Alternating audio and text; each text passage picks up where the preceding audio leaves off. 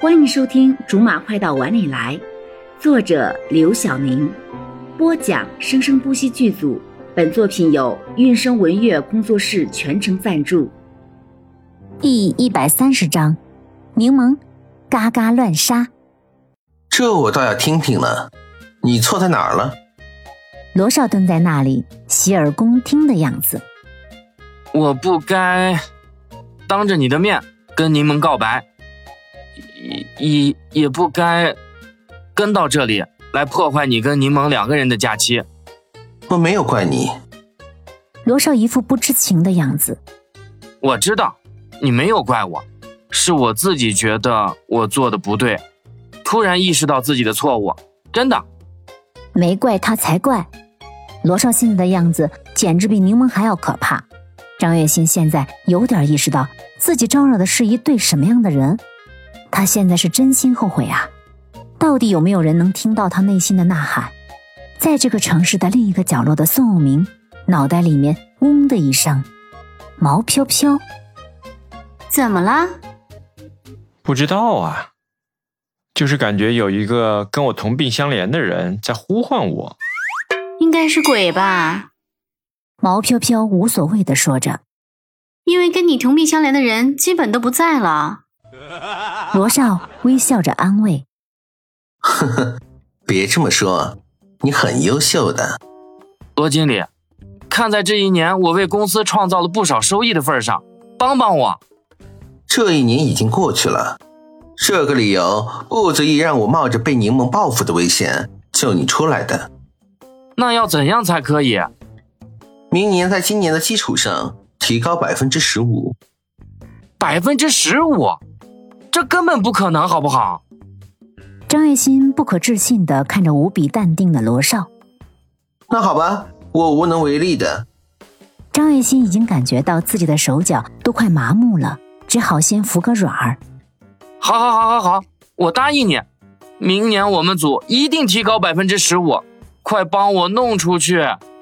罗少已经开始挖雪了，边挖边说：“既然你已经承诺我了。”我就希望你能做到，不然，明年的这个时候，你应该在一个更好玩的地方，好吗？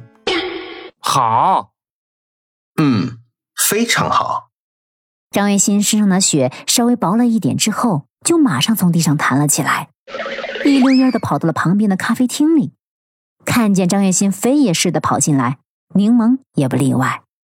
哎，快来喝杯咖啡，帮你点好了。柠檬，张月心眼泪都快涌出来了。我就知道你对我是好的。冻着了吧？快喝吧，暖暖身子。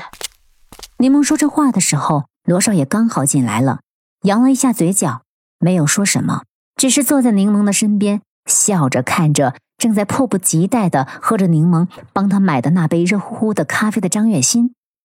看着他的表情，又感动变成疑惑，再由疑惑变成惊恐，再由惊恐变成痛苦，痛苦又来不及反应，只好强迫自己把口里的东西咽下去。柠檬拄着下巴，笑得很慈祥，草莓味的呢，味道怎么样？张月心已经完全认命了，抬头呆呆地看着天花板说：“你只要告诉我会不会死人。”当然不会了，那可是刑事犯罪了。我可不会做一个知法犯法的人。这到底是什么？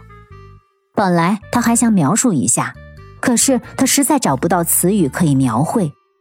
就是儿童牙膏而已，纯天然，完全可以食用的，小孩子都很喜欢吃啊。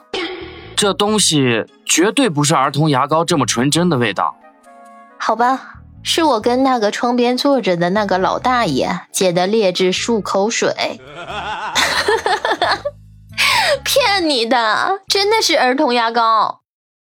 他现在只觉得什么都不重要了，重要的是他终于理解为什么柠檬会跟罗少在一起，无论如何也不考虑他了，也明白了，为了自己的生命安全，还是去选择一个人畜无害的小姑娘，谈一场正常的恋爱吧。